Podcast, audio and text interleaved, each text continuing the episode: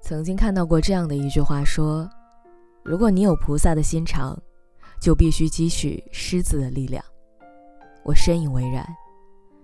很多时候，我们的善良只是兼具了一定的锋芒，别人才会真正感激你的好意和所做出的退让。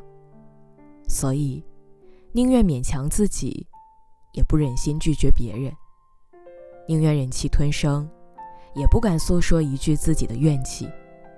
那么到最后，一定也是苦了自己。当你的忍让失去了界限，也就等同于主动满足了他人的得寸进尺。之前有一个听众在我的留言区讲了一个他的故事。这个女孩在自己目前的公司工作了很多年，按理说已经算是经验丰富、受人尊重的老员工了。可是从不久前开始，他每天的上班日常只剩下有苦难言的委屈。因为业务的扩大，公司这几年正在不断的招新，经常会有刚刚入行的员工或者是实习生来向他请教工作上的问题。他向来看不惯老员工压榨新人的风气，同时，也希望新人能够成长得更快，所以总是能帮就帮。只是没想到，慢慢就有人把他的好心当成了理所当然，甚至有的时候，他费尽心力地把问题讲解了一遍，换来的也是对方敷衍的表情和张口就来的请求。这也太难了。要不您这次就先帮我做了吧。直到他忍无可忍，去询问了入职培训的负责人，发现他们早已完成了该有的培训，并且全部符合入职的资格。这个时候他才明白，原来那些人只是看他好说话，想借着他的善良，省去自己的麻烦。我在知乎上看到过这样的一个问题，说。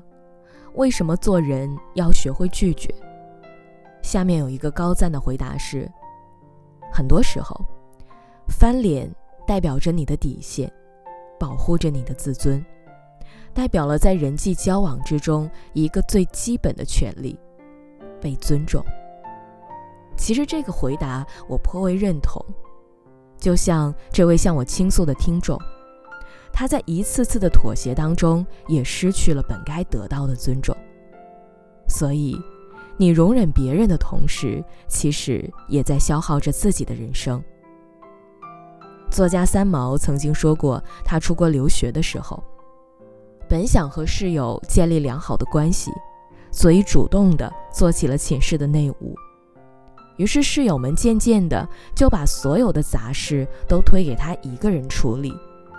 选择忍耐一时的三毛，没能够等到室友的觉悟，最后连自己的衣柜都被侵占了。在电影《教父》当中，有一句台词说得非常好，他说：“没有边界的心软，只会让对方得寸进尺；毫无原则的仁慈，只会让对方为所欲为。”我们没有义务总是为了他人着想，与人为善的前提，其实。是不为难自己。两年前，一部特别的古装剧《延禧攻略》轰动一时。不同于一般的宫斗剧，给女主设置了一个苦情的人设，让她从小受尽欺压的小宫女，靠着美貌或者是运气，一步步走向高位。而《延禧攻略》当中的女主角魏璎珞，却是一个狠角色。我还记得当时全民追剧，大家都说看得热血沸腾，完全停不下来。我想，我们之所以喜欢魏璎珞，也许是因为我们打心底里羡慕她的自信和果敢。初入宫廷的魏璎珞也遭受过欺负，临睡前被其他的宫女打湿了被褥，可是下一秒，她就以牙还牙，泼了对方一身水。并且撂下狠话，说我魏璎珞天生暴脾气，不好惹。可天生反骨的他，还是会对遇到大部分的陌生人报以最纯粹的善意，所以，我们说的不好惹，从来都不是蛮不讲理，而是在与人相处中能够坚守自己的底线和原则，还不忘活出自我。我还记得许多年前陈翔出轨之事上了热搜，他当时的女友毛晓彤却因此圈粉无数。这个看似柔弱的姑娘，在发现相恋多年的男友出轨之后，不哭不闹。只是选择连夜打包搬家。她用行动告诉了所有人：离开一段糟糕的感情，绝对不要拖泥带水。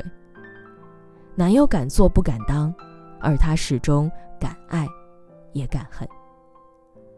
很多时候，你的一再忍让，只会滋生一些人的肆意妄为。所以我希望你能够记住，你不必总是委曲求全。不是所有人都值得我们以善相待，也不是所有的事儿都值得我们原谅。善良是你的底色，但我希望锋芒能成为你的保护色，好吗？